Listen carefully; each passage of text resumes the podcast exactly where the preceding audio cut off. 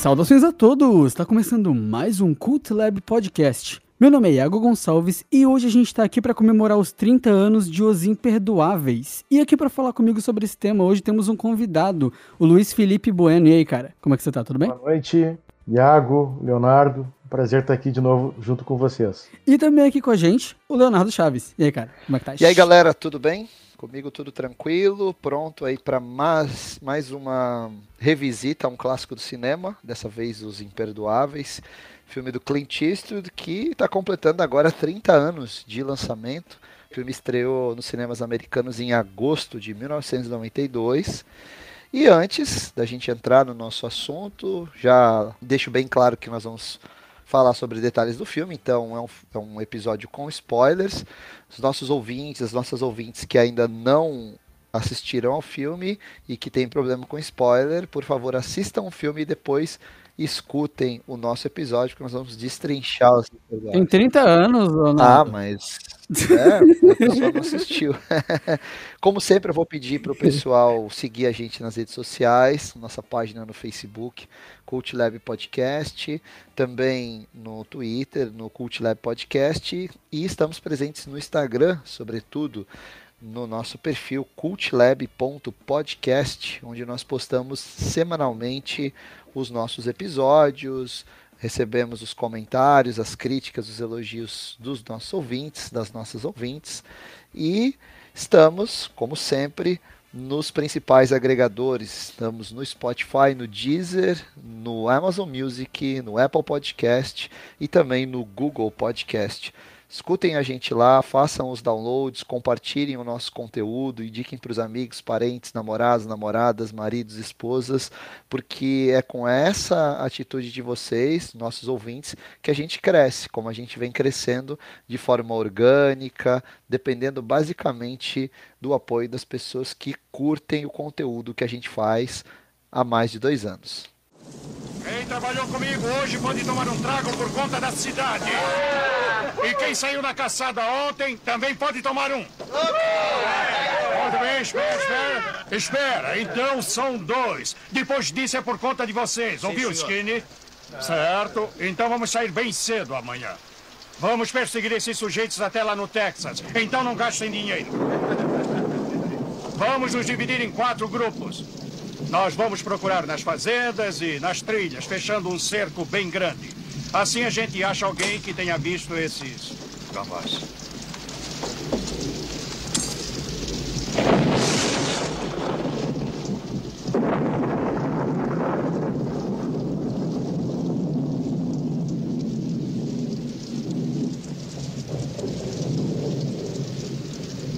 Quem é o dono dessa espelunca?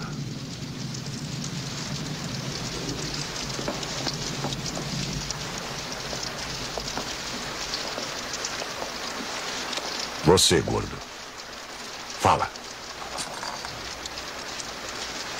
Uh, eu sou o dono do estabelecimento. Comprei do Greeley por mil dólares. É melhor se afastar. Sim, senhor. Pode parar por aí.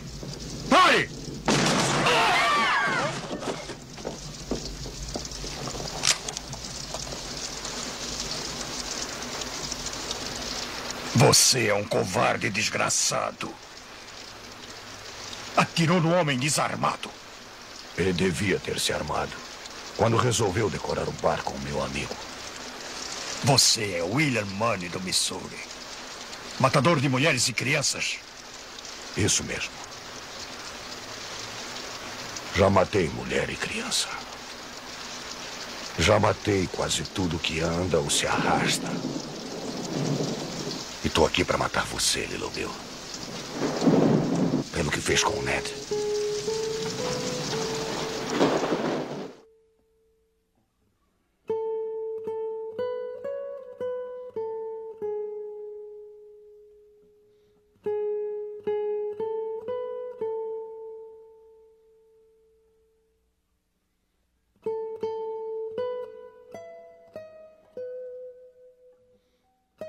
Então, Léo, lembrando que o Felipe tá voltando com a gente aqui, né? É isso aí. Ele implorou, né, de novo para voltar. E a gente, temos o coração mole, vamos, tá, vamos, vamos falar sobre filmes aí. Não, brincadeira. Foi muito bom da outra vez. Foi um ótimo episódio sobre outro clássico, Blow Up do Antonioni, e dessa vez a gente volta com um filme mais contemporâneo, mas que aí está completando 30 anos. O, eu acho que foi o último grande western feito pelo cinema americano, que é Os Imperdoáveis. Então, Léo, assim, por acaso, se alguma pessoa continuou ouvindo esse episódio e mesmo assim não se importa com spoilers, do que, que se trata esse filme que a gente está falando aqui? Vamos dar uma sinopse básica. Os Imperdoáveis se foca muito na história do William Money, que é um ex-pistoleiro ali no, no, final do século XIX, no, no oeste dos Estados Unidos, que está aposentado, cuidando dos filhos, é um viúvo, e de repente surge a proposta de receber uma recompensa para matar dois fazendeiros que retalharam o rosto de uma prostituta. As prostitutas fazem uma vaquinha e resolvem contratar, né, oferecer uma recompensa para aqueles que matarem os Mil fazendeiros. Dólares. Isso. E aí ele acaba entrando numa jornada junto com os dois parceiros dele, né, vividos ali é, é o o menino ali, me esqueci o nome, né? E o Morgan Freeman. e paralelamente a gente vai acompanhando também a trajetória do, do xerife, né? Um pouco da, da história do, do xerife Little Bill, vivido pelo Gene Hackman. Uhum. E em algum momento os destinos deles vão se cruzar. É o James Wilvet, uhum. personagem do. O nome do ator? É. James Wilvet. Vocês, é, bom, o, o, Iago tenho certeza, mas você, tenho certeza que não viu, mas você viu esse filme no, no cinema, Luiz? E no cinema. Assisti esse filme no cinema com meu pai, na época do lançamento E você, dele. Iago? Eu, eu... 92 ainda, né? Isso. Cara, eu, eu devo ter visto na TV, alguma coisa assim. Eu nem lembro a primeira vez que eu vi esse filme. Esse eu não lembro mesmo. Eu acabei assistindo no VHS, não consegui assistir no cinema na época. E, e na época já foi um, foi um Esther assim que, que eu, do qual eu gostei muito. Eu já vinha impactado com o Dança com Lobos, que é de dois anos antes. E, aliás, foram os dois últimos westerns a, a, a vencer o Oscar de melhor filme. Os dois têm uma característica em comum, que são westerns revisionistas, né? É, dança, que... dança com Lobos é outro que a gente podia fazer um episódio especial algum dia, né? Altos filmes. Podemos fazer, sim, sim. É, eu acho, até vou deixar para o Luiz explicar para a gente, explicar para os nossos ouvintes o que, que seria é, é, essa ideia do western revisionista, né? O que, que é um faroeste revisionista, Luiz? É, não é fácil explicar, né? Mas eu me reporto ao western clássico né, norte-americano dos anos 40, né, 50, filmes do John Ford, né, o diretor John Ford, o grande ator né, que personifica aí o, o herói do, do western clássico é o John Wayne, né, mas também o Henry Fonda fez grandes filmes, né, western clássicos, em que uh, as figuras uh, do bem e do mal estavam bem definidas, né? E além disso, você tinha a construção de mitos, né? O mocinho do, desses westerns era uma figura sem elementos sombrios, né? Que manejava grande destreza, o revólver, né? um grande cavaleiro. Ou seja, né? São, são, são figuras assim que não, não são marcadas por, por qualidades negativas ou por qualidades ambíguas, né? É, por nuances, o, nuances no geral, esse né? filme o cara é o bem. do Clint Eastwood justamente vai botar nuances aí. É, eu, eu escreveria assim o, o extra revisionista, né? Ele vai então o personagem do Clint Eastwood é um personagem que já é velho, né? Já já estava aposentado, não sabia nem mais como como manejar o revólver, como é, subir no cavalo, né? Então, é, é, é, é um personagem assim que é quase com, colocado como um anti-herói, né? Ele é quase que ridicularizado, né? Pela, a, pela descrição do próprio diretor, que é o, que é o Clint Eastwood, né? Ele é o diretor e ao mesmo tempo é o, é o, é o protagonista, né? Além de fazer a, a trilha sonora do filme, diga-se de passagem. Que é muito boa. A trilha desse filme é do Clint? Porque ele tem, tem, um, tem um compositor acreditado ali, não tem? Eu acho que ele faz o tema do início e do fim do filme. Eu acho que ele não é quem compõe toda a trilha, mas ele, ele, ele compôs o, o tema de início e de fim do filme, né? Uhum, uhum. Ah, sim, sim. É, o, o filme já é um filme da maturidade do, do Clint, né? Já como, como diretor também. Ele já, ele já tinha dirigido outros westerns nos Estados Unidos. E é, é, pelo que eu ele li, resolve. pelo que eu li, era até meio que uma época um pouco de decadência dos filmes dele, né? Assim, a galera já tava meio É, saturada, é, sabe? é isso, porque é porque ele vinha, ele tinha, ele tinha obtido grandes sucessos de bilheteria ali entre o final dos anos 70 e a metade dos anos 80. Eu acho até que o, o, o Luiz deve saber em mais detalhes isso, mas me parece que o filme dele de maior sucesso até hoje na bilheteria é o Bronco Billy. Né? Eram, eram filmes mais leves, filmes de aventura, com comédia, romance, e ele ainda investia na figura do Dirty Harry. Ele tinha feito o quinto filme da, da série Dirty Harry, que tinha começado lá nos anos 70, né? E Os Imperdoáveis foi realmente uma, uma virada na carreira dele, porque ele foi passou a ser respeitado tanto de como diretor como ah, quanto como ator. Aliás, se eu não me engano, Os Imperdoáveis representa a única indicação do Clint como ator para a academia, se eu não me engano. Ele nunca tinha sido indicado antes e que eu me lembro não foi indicado depois. Nesse ano ele concorreu ao Oscar como melhor ator. É o Pro Patino, né? É, perdeu para o Al Pacino. No Perfume de Mulher, né? Perfume de Mulher. O ano estava muito forte, aliás, né? Porque tinha o Patino, Clint, o Robert Downey Jr. por Chaplin, o Denzel Washington por Malcolm X e o Stephen Rea por Traídos pelo Desejo. Ô, só filmão. Só filmão e só grandes atores aí. É, o que eu ia comentar só sobre o esse negócio do, do pós-western, né? Vamos chamar assim. É, é a ideia também de que esse filme. Porque o western ele sempre foi sobre bravos heróis que, que eram conquistadores de terras des- é, não antes desbravadas e. Sabe? Essa ideia do colonizador, heróico, os índios, vilões, não sei o que. Ele traz a própria ideia do colonizador mentiroso com aquele personagem em inglês, né? É bem interessante que é bem pós mesmo a ideia de westerns clássicos, assim. Tu traz um, um cara inglês que mente sobre como ele conseguiu as coisas que conseguiu, sabe? Sim, e é um cara snob também. Ele vê os, os, os americanos como inferiores, que é o personagem do Richard Harris, Uhum. que também é uma referência que o Clint Sim. faz, né? Porque o Richard Harris tinha estrelado um filme de grande sucesso no, no gênero western, que foi O Homem Chamado Cavalo, né?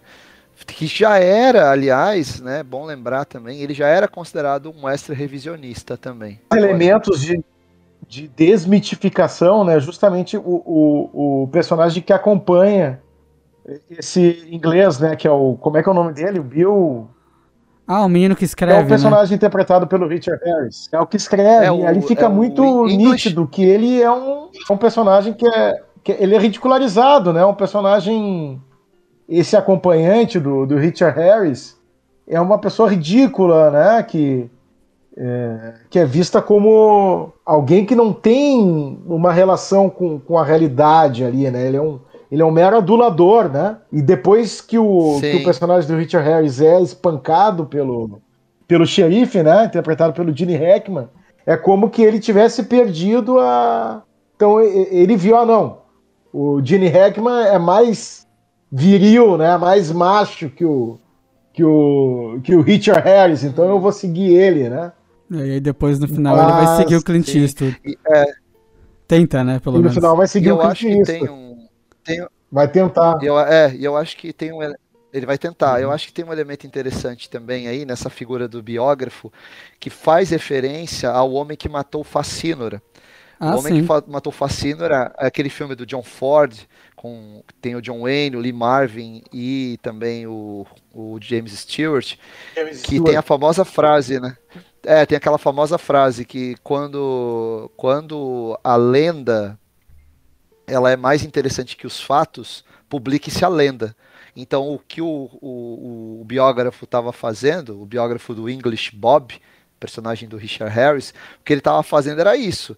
Ele capturava aquelas mentiras, aquelas histórias, romanceava e transformava a violência do western numa coisa heróica, em algo mais preto no branco, enfim, ele trazia Não, uma visão e, idealizada do faroeste, e, né? E, do, do e o cara e o inglês lá era um covarde de merda, né? Tipo, era um cara que não, sabe, é, que as coisas Sim. aconteciam por acaso com ele, ele é, aumentava, comprava a é, história dos outros. Ele não, ele, ele não, é, até isso é interessante. O personagem do Gene Hackman, ele até diz: não, o English Bob não é um covarde, mas ele é tipo, é um cara sem caráter, é um cara safado, é um cara que é, matou um outro lá porque o outro é, tinha transado com uma mulher que ele gostava, uhum. estava sempre bêbado, era um fanfarrão.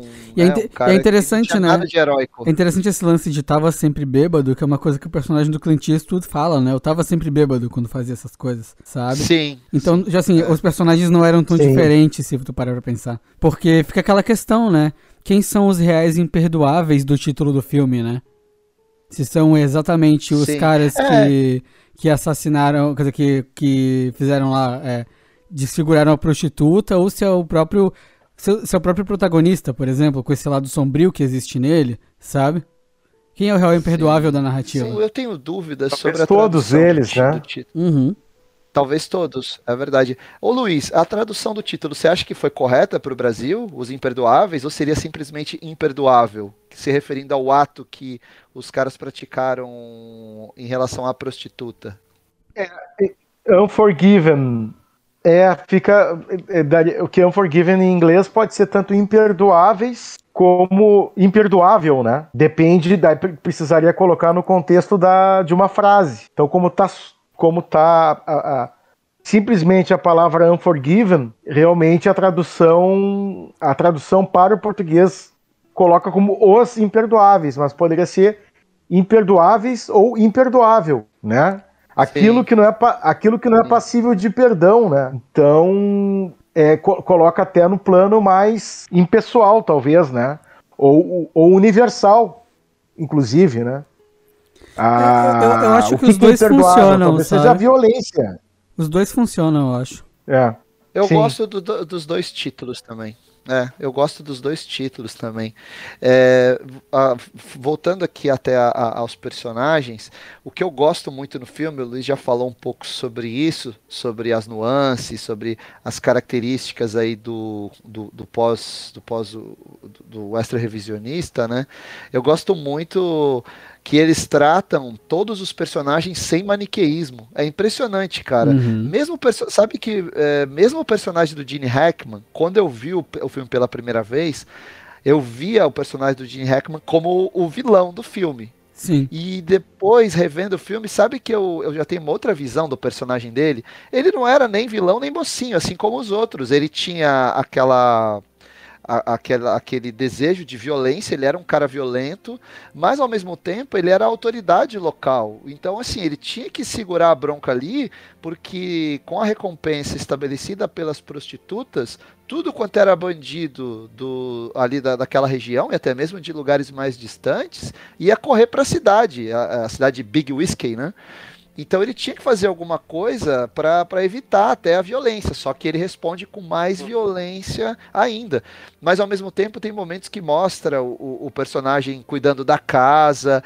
E uma coisa que me saltou também agora aos olhos, eh, revendo o filme outras vezes, é o humor que o filme tem. O filme ele é engraçado, ele tem momentos assim de humor mesmo. O Clint tentando subir no cavalo, os caras comentando que o Gene Hackman era um péssimo carpinteiro né? O outro lá que faz xixi nas calças, o biógrafo, ah, quando sim. ele é ameaçado. Então o filme tem essa riqueza também, sabe? Tem o, Duck, né? É, o Milpe, uhum. o, o, pistoleiro Milpe, imagina, cara. Isso aí é uma, uma grande sacada do roteiro. É. E o Duck, né? O pato, o título do livro. É que era Duke, né?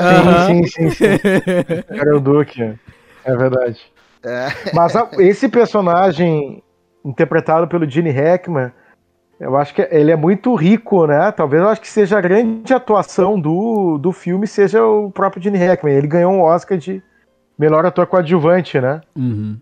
Pela, pela sua atuação, Sim. né? E, Sim, e, é, e ele tá muito me bem. parece assim que ele é o, é o agente do progresso, né? O, a figura Aham. do Gene Hackman, porque ele, ele ao mesmo tempo em que ele, ele, ele impõe a lei, né? Ele impõe uma certa normalidade, ele impede que todos que que as pessoas utilizem arma, né, na cidade dele. Ele constrói a sua casa, né? Então ele é um agente do capitalismo ali, da do desenvolvimento daquela sociedade já no, no final do século XIX, né?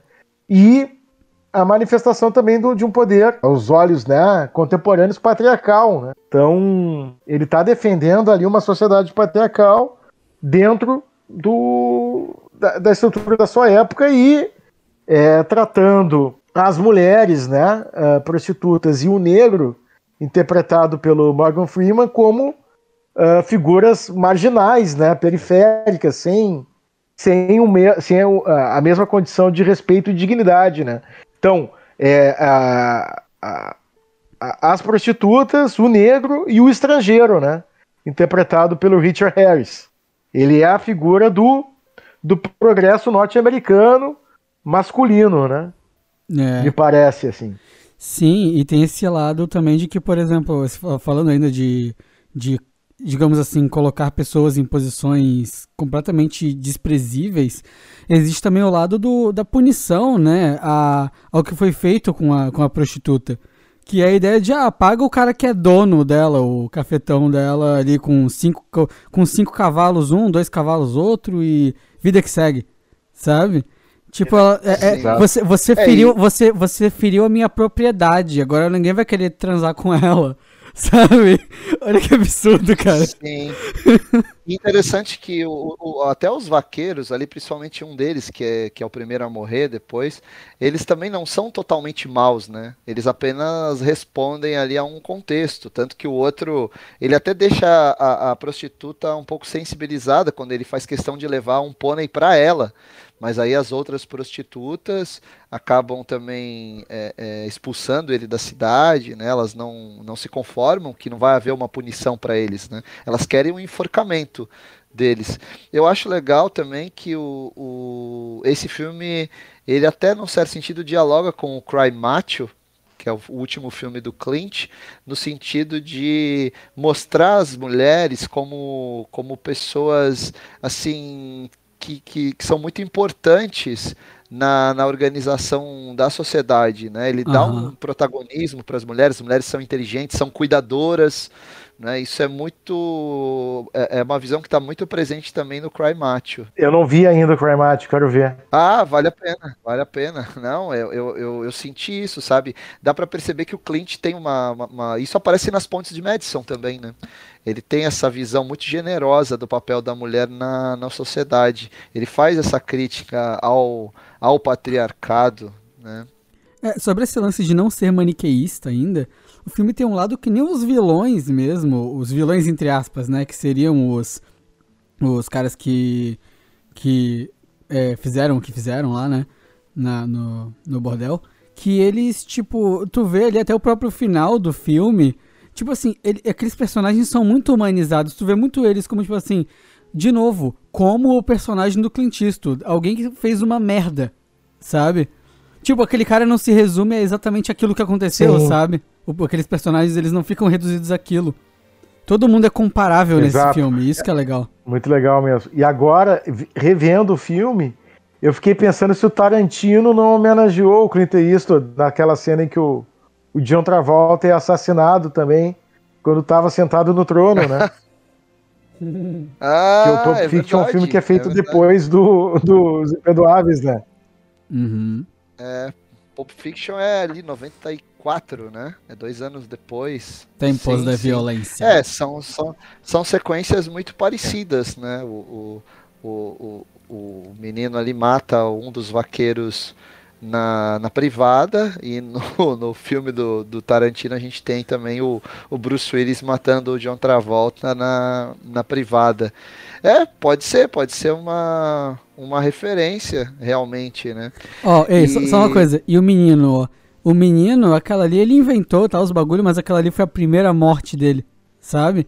Enquanto nenhum dos outros, assim, ele tava meio que se iniciando nesse mundo, nesse ciclo de violência, álcool e abuso. E aí ele se sentiu péssimo com isso. E ele ficou tipo, eu não quero isso pra minha vida, tchau. Sabe?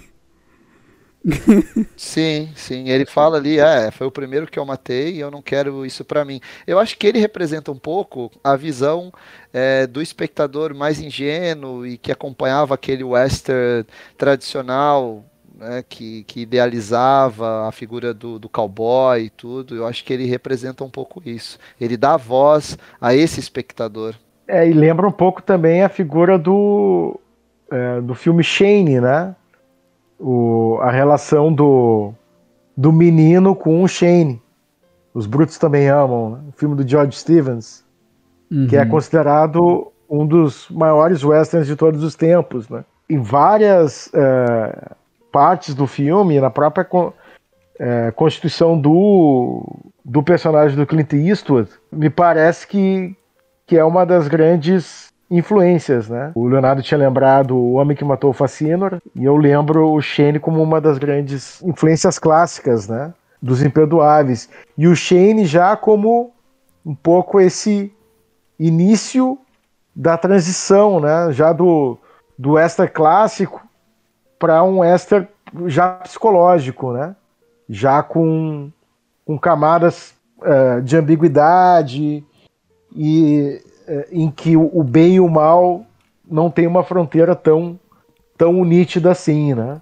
Só que o Clint é, Eastwood vai levar até... isso ao paroxismo. Sim, Sim. É, e o, o, Shane, ele até tem um título enganoso no Brasil. Os brutos também amam, porque o Shane é tudo menos um bruto. Ele é um dos cowboys mais educados do cinema.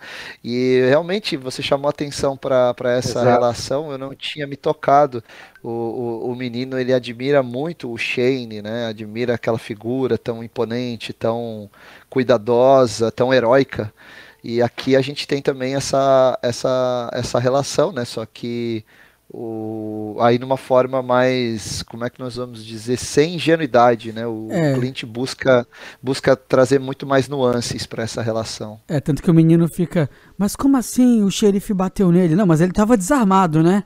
Não, só pode ser. Tipo, era realmente uma admiração quase infantil, sabe?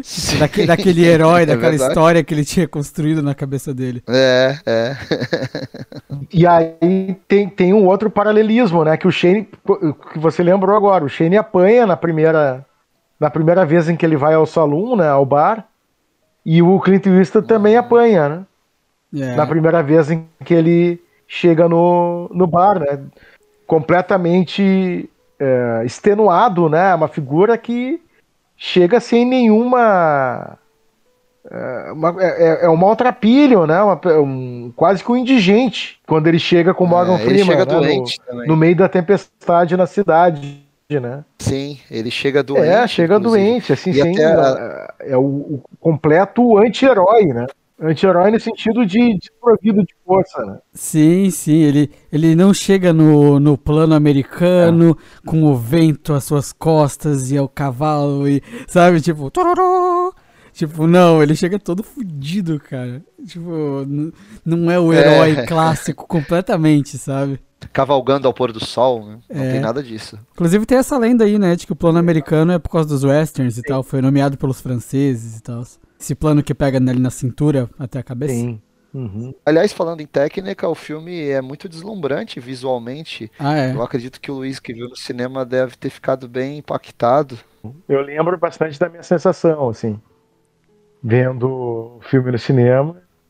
E, e, e eu lembro que a minha impressão era justamente de, de, um, de um filme de desconstrução daquele, daquele daqueles mitos, né? Do cinema, do western americano, assim. E eu lembro que o pessoal na sala de cinema ria. lembro que uma das cenas que eu, que eu guardo até hoje é quando o, a miopia do, do, do rapaz jovem ali, que chama eles, né? É desmascarada, né? Quando o Morgan Freeman diz, ah, você tá vendo aquela águia no, no céu, né? Uhum. E é aí ele, e ele aponta e a tia não tem águia nenhuma, cara, não sei o quê. E aí eu lembro que, Ele é o que, que o filho cegueta. e aquilo ali foi, foi uma das cenas mais cômicas do, do filme ali pro, pros espectadores, né? Ele pega, né, a, garrafinha de água lá do, do coisa, joga no chão, atira na garrafinha. Cantil. O cantil, isso. Garrafinha. Cantil. é, o, o Morgan Freeman começa a notar, eles notam né, que tem alguma coisa errada com ele, e aí resolve testar para ver se ele enxergava mesmo, e no fim ele não, não, não conseguia enxergar de longe, né? Ele enxergava no máximo ali 50 metros, 30 metros. é, a fotografia do filme é bastante caprichada, o, o Clint gosta muito de capturar a luz natural. Então é um filme até que ele é muito prejudicado na tela pequena, porque ele acaba ficando muito escuro. É, o Clint já tinha feito esse mesmo tipo de fotografia num filme um pouco anterior dele, acho que é um filme de 90, 91, que é O Coração de Caçador, né, que ele busca, busca fazer uma, uma, uma iluminação assim mais, mais natural. E dessa vez deu muito certo, a fotografia também foi, foi premiada com Oscar, né? É, ela, eu, não sei, eu não sei se a, foto, a fotografia ganhou o Oscar. Agora eu tô. tô eu, eu... Acho que não, acho que ele ganhou edição, melhor filme, tá. melhor direção, melhor ator uh, coadjuvante e edição. Ah, tá. Fotografia indicada, né? Mas não chegou a. Não, chegou a levar, né? A fotografia. Mas acho que ele concorreu à melhor fotografia, né? Concorreu concorreu a melhor fotografia. Isso eu me lembro. Na minha cabeça ele tinha ganhado, mas, mas não. Depois até vou consultar aqui. No teu na coração verdade, ele ganhou, né, Léo? É. Na verdade, ele venceu. A melhor fotografia também, a fotografia ótima, é do Nada é para Sempre, o filme do Robert Redford. Que, que acabou vencendo nesse ano aí. O uhum. Gene Hackman, o, o, que acho que é o personagem, talvez seja o personagem mais marcante do filme, levou o segundo Oscar dele. Ele já tinha levado de melhor ator lá por Operação França, nos anos 70 e levou aqui de melhor ator coadjuvante. E engraçado que o Hackman depois emendou vários papéis em westerns consecutivos ali nos próximos anos.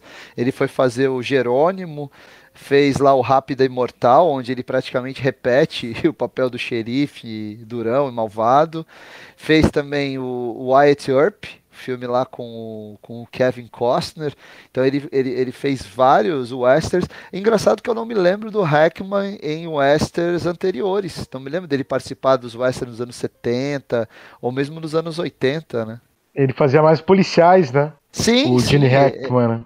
É, ele, ele fez muitos filmes policiais, até depois da Operação França, é, ele, ele fez, fez alguns filmes ali bem mais na linha de ação ali. Ele vinha também de grandes papéis, ele tinha feito.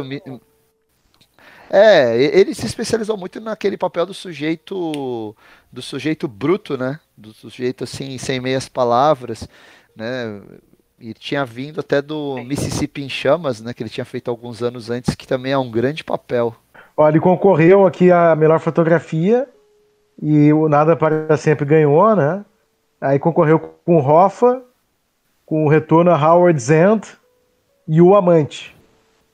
Foram os outros uhum. indicados a melhor, melhor fotografia no Oscar de 93. Eu queria saber de vocês porque, tipo assim, o filme ele dá a entender que o personagem do Clint Eastwood era um cara, cara assim, né? O herói de faroeste, pá, não sei o quê, mas aposentado que tá voltando à ativa. O John Wick. Aí ele chega, aí chega lá e aí se revela que o cara não era, digamos assim, o cara bacana do Velho Oeste, né? O herói tradicional. E que ele já matou criança, já matou velho, já matou mulher e o caralho. Vocês ficaram, tipo, chocados com isso a primeira vez que vocês viram o filme? É quando ele. Que, e aí eu, a, o pessoal da cidade descobre, ah, é aquele cara, nossa, puta merda, ferrou muito.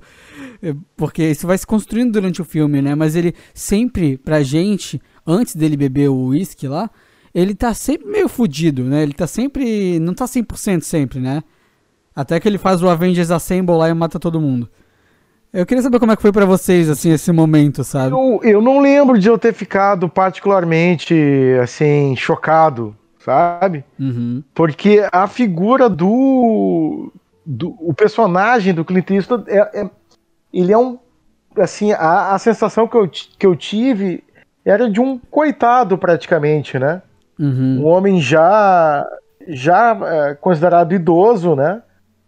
Uh, pobre, né, viúvo, é, é, é, não conseguindo nem conduzir ali a gerir a, o pequeno sítio que ele tinha e, e a, uh, atribuição, né, de que ele matou tudo que se arrasta, né, e caminha sobre a Terra.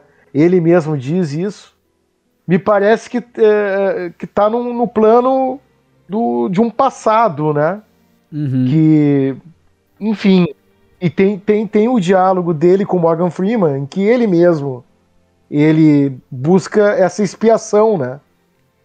Junto ao, junto ao amigo, ao companheiro, né? E, e, o, e, o, e o personagem Morgan Freeman diz: Não, realmente, você era alguém assim. Agora não lembro o adjetivo que ele utiliza, né? Cachorro louco, não tô brincando, é que, não que, sei o que, que, que ele usa. É, enfim. Mas ele bebia muito, né? Era uma pessoa assim. É...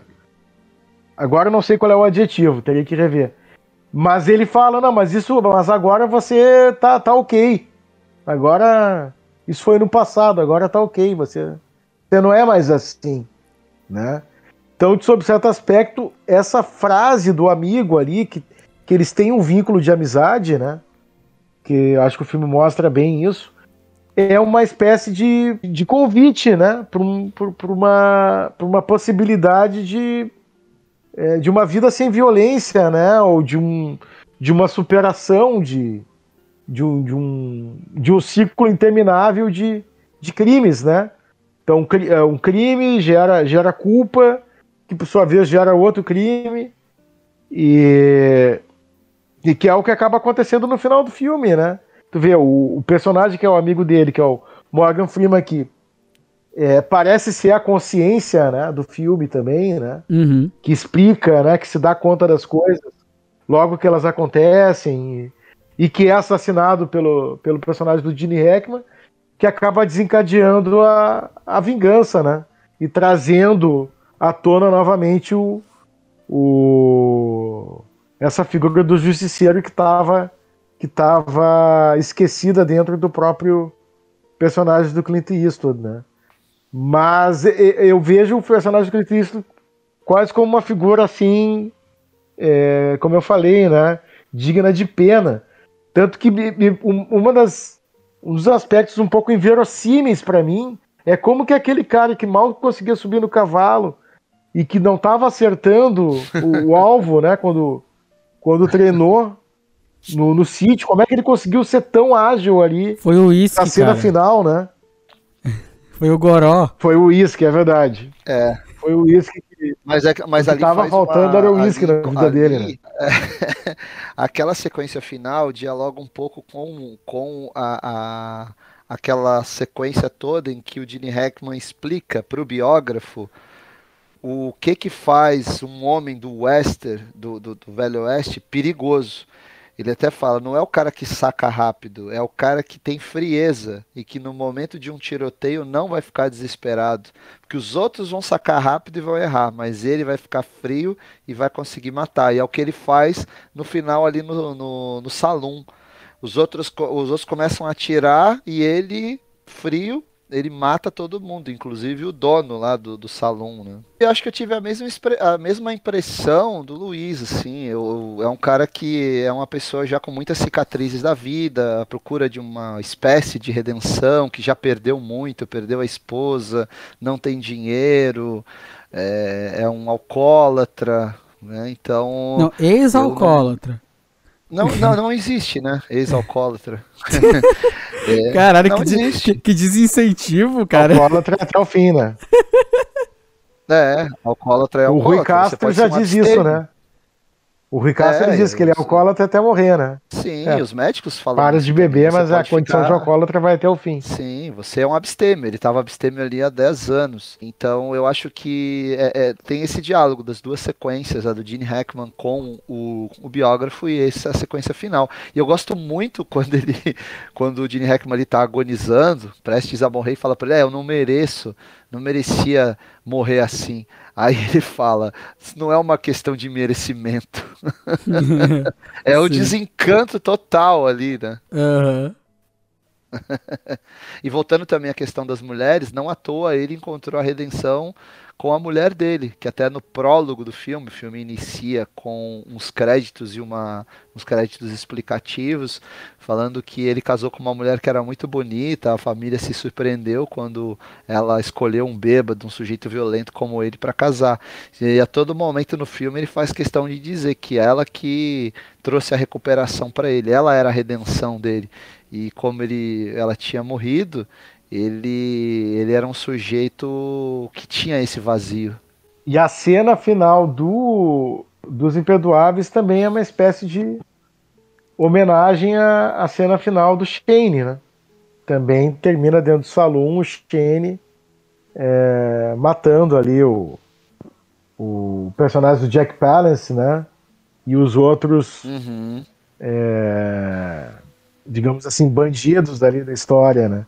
Dentro do salão, né? Aliás, Jack Palance é. morreu em, em Westeros, hein? Foi um sujeito que morreu bastante. Morreu bastante em Westeros. E o meu pai, que era um grande admirador do filme Shane, ele, né, eu lembro dele comentando comigo, né, que, que é que era uma homenagem, né? Ele via como os Imperdoáveis como como uma homenagem ao ao Shane, né? Os brutos também amam. É, o Clint, quando foi premiado, ele fez questão de de homenagear dois grandes diretores da carreira dele que, que influenciaram muito o trabalho dele como diretor. Um deles é o Sérgio Leone, com quem ele fez, enfim, filmes memoráveis como a trilogia dos dólares, e o outro, o Don Siegel, que foi o cara que preparou a transição do Clint ali nos anos 70, né? Que fez, foi o primeiro diretor da série Dirty Harry, fez outros filmes com, com o Clint Eastwood.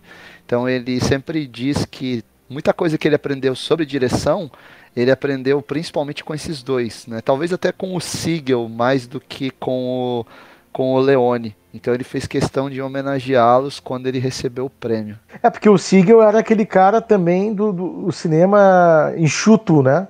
que ele sempre fazia os filmes dentro do orçamento, gastava menos até do que o, do que o orçamento previsto, fazia o filme antes do, do, do prazo, né? Terminava antes do prazo final do estúdio. E o Clint Eastwood seguiu esse, esse caminho também, né? Parece que ele nunca estourou orçamento. O, pelo menos até muito recentemente ele nunca tinha estourado, né? e também sempre fez filmes dentro do prazo e com poucas tomadas, né? Tem aquele cineasta lá que vai fazer 90 tomadas para uma cena, né? E diz que o Clint Eastwood do máximo faz duas, três, que ele já chega ali e já sabe exatamente o que, o que ele quer, né? E fala pouco. Então é um, é um, é um minimalista ali da, da das ações, né? E, e, do, e do resultado também mas com, com, com grande capacidade, né? Então, os filmes deles são é, falsamente simples, né? Eles têm narrativas que são até relativamente fáceis de, de, se resumir, né? Mas que quando você começa a observar o filme, ele com mais detalhe, né? Os Imperdoáveis é, um, é talvez o, com certeza é um dos três maiores filmes da carreira dele, né? Eu acho. É, mas mesmo Os Imperdoáveis, enfim, que é um filme que tem uma narrativa fácil de contar, se você co coloca a lupa ali, você começa a garimpar, né, a escavar várias, várias, várias possibilidades de leitura, né? Então é o simples, mas com, com luz e sombra, com ambiguidade, né? E que acaba ficando complexo, que acaba ficando profundo. Semiótica, Acho que essa né? é uma né? das grandes qualidades, né? do, do Clint Eastwood como diretor, né? Essa, essa capacidade de botar uma, uma semiótica bem profunda num roteiro bem simples. Exato. Você sabe que eu me lembrei da. Você falou sobre o estilo de direção do Clint. É, ele tem um estilo mais, muito particular no set. O Tom Hanks conta uma história que, quando trabalhou com ele naquele filme Sully, o Clint não usa é, megafone né, para conduzir a equipe é, a gente sabe que o megafone às vezes é necessário, porque você está num set muito extenso, né, com uma área muito grande para cobrir, então você precisa chamar os extras que estão lá embaixo, a vários metros, então era interessante o megafone. E aí ele, e ele não grita ação, Né? Ele só faz um, um movimento com o, com o indicador para cima, ele gira o indicador, tipo, ó, estamos rodando. E aí o Tom Hanks foi perguntar, por que, que você não grita ação, né? E aí ele conta que quando ele fazia aquela série Rawhide, ainda lá no, início dos anos 60 nos Estados Unidos, ele que era uma série de western, o, eles andavam muito a cavalo, estava sempre a cavalo, e o, o, o diretor gritava ação né? E usava o megafone e aquilo assustava os cavalos, quase derrubava todo mundo. E aí ele pegou esse hábito de não gritar ação e não usar o, o, o megafone. Aí o Tom Hanks até brinca. Resumindo, ele nos trata como cavalos.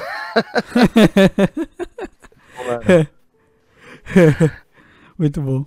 Não, ele, mas ele é um diretor muito econômico. Ele, ele, Woody Allen, são diretores que eles dão uma certa liberdade para os seus atores e fazem poucas tomadas. Duas cenas, duas tomadinhas, eles já, já fecham uma cena, consequentemente eles filmam mais rápido, consequentemente eles são mais baratos para os estúdios. Não é à toa que o Clint tem uma parceria com a Warner Brothers há décadas já, né? É o estúdio onde ele fez a grande maioria dos filmes dele. Se eu não me engano, acho que os filmes mais caros foram aqueles de guerra, né? O, o Cartas de Iwo Jima e A Conquista da Honra. Esses são produções mais caprichadas. É, se eu não me engano, Sim. Os Imperdoáveis custou 16 milhões de dólares para fazer. Isso, por aí, por aí. E ele rendeu mais de 100 milhões, é um grande sucesso de bilheteria. Aham. Uhum.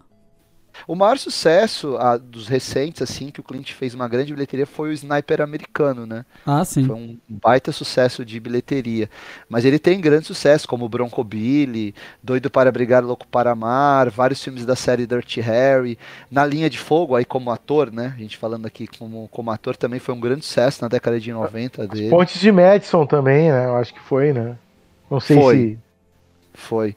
As e a... um grande sucesso de bilheteria. A e a menina lá, como é que é? Com a Jennifer Aniston lá. Que ela é a boxeadora lá. Não, não, não é a Jennifer Aniston. Hilary Swank, menina de ouro. Hilary Swank, então viajei aqui. É, também acho que foi, Aliás, ganhou, a... ganhou o Oscar de melhor filme, né? Ganhou, foi e o segundo Oscar de direção pro, pro Clint. É, e aí, aí, você falou, acho que são meus três filmes favoritos dele, Os Imperdoáveis. A gente até pode fazer uma lista aí, né? Mas escolhendo três, como a gente costuma fazer aqui, eu escolheria Os Imperdoáveis, As Pontes de Madison e Menina de Ouro. São os três melhores dele para mim como diretor. Eu não vi todos os filmes dele. Como ator, não, eu acho que eu também não vi todos, porque ele filma muito, né? Como ator aí teria os filmes do Leone, né? Mas como diretor, para mim esses são os três preferidos. Não sei quais são os de vocês, assim, só só puxando esse assunto aí. Eu acho que eu trocaria o Menina de Ouro pelo Sobre Meninos e Lobos. Ah, eu fiquei entre esses dois, sabe? É, eu, eu, eu, mas eu gosto muito da Menina de Ouro, né? Mas Sobre Meninos e Lobos, pra mim, é sensacional. É, sobre, eu acho que eu trocaria também. O, também botaria o Sobre Meninos e Lobos. E eu, eu botaria o. Como é que chama aquele? Ah, aquele do cara que tem que levar as drogas, pô. É recente esse filme dele. O... A Mula. Isso, a Mula. a Mula. Eu gosto bastante desse filme. Uhum. É, eu gosto muito também daquele com o Kevin Costner, O Mundo Perfeito. Mundo Perfeito. Que é a sequência né? dos Imperdoáveis. É, Sim. Acho um ótimo filme também. Eu acho que é 93, 94. Acho que é o filme seguinte dele, após os, os, Imperdoáveis. É, é um diretor muito sólido, tem filmes muito, muito bons. A Mula é um belo filme. Uhum. é um belo tá... filme. É, também Vocês pra... acham que é melhor que o Cara Macho? Eu, eu, eu que não vi ainda. Hum, eu, eu, eu, olha, eu eu acho que só eu vi o Cry Match de nós três, né? Eu acho que uhum. fica pau a pau. Eu, eu acho que a Mula é um filme mais bem acabado, mais cuidado, assim. O Cry Match, ele me, me parece feito com um pouco mais de desleixo, mas é um filme que me tocou bastante, assim. Gostei da temática. É, é porque, assim, é, é, ele tem, assim, fugindo um pouco da pauta, mas ele tem muitas coisas que emocionam o espectador de cinema. Você vê o Clint com 92 anos, filmando, estrelando um filme, montando a cavalo, que ele não montava desde Os Imperdoáveis num filme. Isso é muito bacana, né? É um fenômeno, assim, é uma lenda do cinema que você está vindo ali nos seus últimos momentos. Claro, a gente sabe, com 92 anos, ele não tem aí ainda uma longa carreira pela frente, né? Mas eu gosto, gosto do filme. É, é, poucos filmes do Clint assim que eu, que eu acho mais regulares. Ali nos anos 90 ele fez, né, alguns filmes medianos, alguns suspenses, dramas ali medianos, mas eu, que eu me lembro, ele não tem nenhuma bomba na carreira. Não. É, o, o, o filme ruim dele vale muito a pena ver, eu acho. Todo filme. Sim. Sim. Se você pegar, né? por exemplo. Diga, diga. Não, eu acho que é, é guardando as, a, a, cada um no seu terreno, né? Mas é como um Woody Allen, né? Mesmo um filme ruim do Woody Allen é muito bom, né? É, é o que eu penso também. Uh, eu penso a Sim. mesma coisa do Almodóvar, né? Um filme ruim do Almodóvar, ele é no mínimo mediano comparado a outros, né? E até filmes medianos do Clint, como alguns policiais suspensos que ele fez ali na virada do, do, do, do século, como Dívida de Sangue, que é baseado num ótimo livro policial, é, que é um filme mediano, mas é legal também. Aquele crime verdadeiro que ele faz um jornalista. É interessante como o, o Clint ele tem essa visão do cara durão, né? O sujeito que fala pouco. É, é, mas ele conseguiu ao longo da carreira fazer outros papéis. Talvez o grande exemplo seja as Pontes de Madison, onde ele mostra uma sensibilidade que até então a gente não conhecia. Era um lado dele oculto para a gente, né? Uhum. É um filme também de grandes interpretações, né? Com ele e a Mary Streep, eles estão muito bem. O próprio Gene Hackman, dos Imperdoáveis, que consolida essa figura do sujeito mais bruto, também teve experiências aí fazendo papéis mais, mais delicados, ali com Woody Allen, por exemplo, né? Enfim, são grandes atores. São, é, é um filme de gigantes, né? É um filme de gigantes. É, Clint Eastwood, Morgan Freeman, Gene Hackman, Richard Harris são a, atores que são lendários para o cinema. Você vai fazer a sua listinha do. Todo, todo, mundo fez a listinha do Clint dos três, fez, então, né? Fez, uhum. é, acho que a gente fecha ali Imperdoáveis, Pontes de Madison e ficamos ali Menina de Ouro e Sobre Meninos e Lobos, é isso? Acho Os que quatro? isso. Uhum. Acho que uhum. isso, sim. É, a gente podia fechar uma lista com cinco, de repente. Aí bota a mula ali, fechou. A mula? não sei se o Luiz colocaria a mula. é, eu não sei, eu, te, eu deixa eu pensar, cara. Eu acho. Só, é, deixa, eu, deixa eu revisar aqui rapidamente na minha memória. Eu, eu o Gran Torino eu gosto bastante, cara. Ah, bem Acho que o Gran Torino talvez é bom, eu goste é mais do que a Mula. É bom, é bom, é bom. Eu é. acho também. E é. sabe que no Gran Torino, eu acho que ele faz pelos personagens dele de ação no Gran Torino o que ele fez pelo Western nos Imperdoáveis. É um canto do cisne pro Dirty Harry, digamos assim. Embora o personagem não seja o Dirty Harry, ele ele tem muito daquela daquele estilo, né? Eu também gosto bastante desse filme. Acho que fechamos, fechamos. Acho que destrinchamos bastante o filme, não? Uhum. É, eu acho que é um, é um. Eu concordo que é o último grande western norte-americano, né? E que quando foi feito também, depois, claro que vocês comentaram a dança com lobos ali do, do Kevin Costner, né? Que também é bonito, enfim, mas é, é, é, é um, é um western já um pouco diferente, assim, né? Sim. O Dança com Lobos, né? Tem um outro registro. E, mas eu acho que o. E ele é considerado os Imperdoáveis um dos, um dos quatro maiores westerns de todos os tempos, né? É, Depois eu... do. Uhum. Pelo, pelo que eu vi, ele foi considerado até um dos, um dos 70 melhores filmes da história do cinema, uma coisa assim. Tipo, ele tá nessa lista também, que eu saiba. Da Academy of Movies, sei lá. Tá ligado? Alguma, alguma, algum desses órgãos é, reguladores é. de cinema aí. Sim. E que o próprio não é do Clint American Eastwood... Film Institute? Isso, isso, isso. É. American Film Institute, é. É isso aí. e, e o próprio Clint Eastwood diz que é um turning point na carreira dele, né? Então, eu acho que os Imperdoáveis marcam o momento em que o Clint Eastwood passa a ser visto como um grande diretor, né? Porque até os Imperdoáveis, eu acho que ele não, ainda não era uma assim uh, essa unanimidade, né, que ele passou a ser praticamente entre entre o, o ambiente cinematográfico, assim, academia, né? entre os críticos né? de cinema, entre a academia. E hoje ele é, eu acho que dificilmente alguém vai negar que o Clint Eastwood não é, não, que, que, alguém vai negar que ele é um dos maiores diretores, né? Uh, não só vivos como como de toda a história do cinema, né? Uhum. Eu, pelo menos, vejo ele assim. É, eu também acho. Acho que hoje ele, ele, ganhou esse status de lenda do cinema e é uma, é uma unanimidade, sim. Talvez, é, é, até falando um pouco mais é, de forma mais contundente, ele seja uma das últimas grandes lendas do cinema americano ainda vivas. É, eu, eu não vejo outra, né?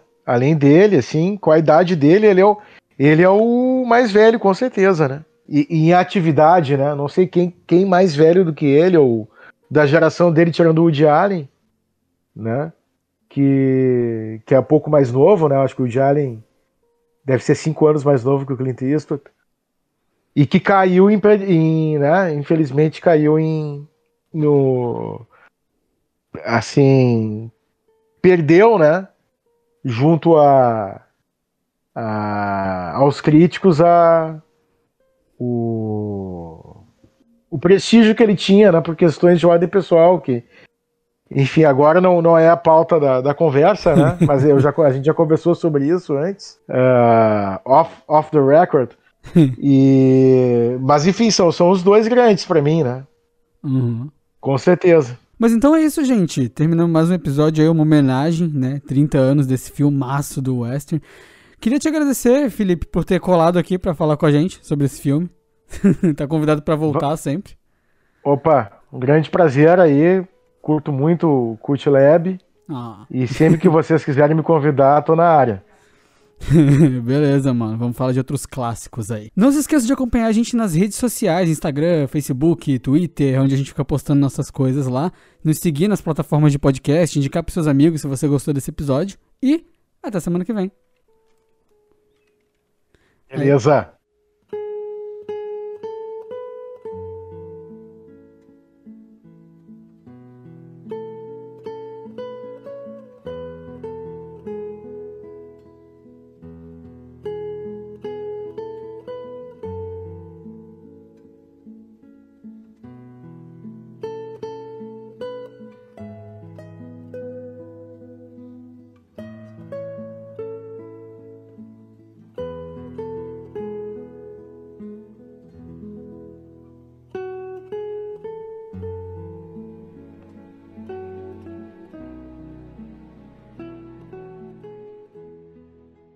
Estão aí, gente? Tô aqui. Por mim, fechou, gente. Não, peraí, o Lauro. O Leonardo tá aqui. O Leonardo caiu. o Lauro. É, o Leonardo. Acho que o Leonardo não tá ouvindo a gente. Acho que o Leonardo, quando eu falei do Jalen, ele teve um- uma É, palpitação e. Ele ficou puto, pô. É, não pode falar do Jalen pro Leonardo. Pô, olha, o Leonardo que tava amaldiçoando a nossa ligação, ó, agora tá mal de boa. tá vendo? Tá sem delay nenhum, ó. Aí, ó. O cara tava amaldiçoando a ligação, velho. Ele saiu e começou a funcionar direito. Que porra é essa? Vamos começar de novo sem ele, então. Você tá vendo que tá, você tá vendo que tá indo com uma resposta bem boa agora? A gente tá se ouvindo bem direitinho? Tô vendo agora. É. Era o Léo, mano. O Léo tá. O Léo tá... Cara, É. algu- alguém, alguém fez algum trabalho é, pra, pra amaldiçoar o Léo, tá ligado?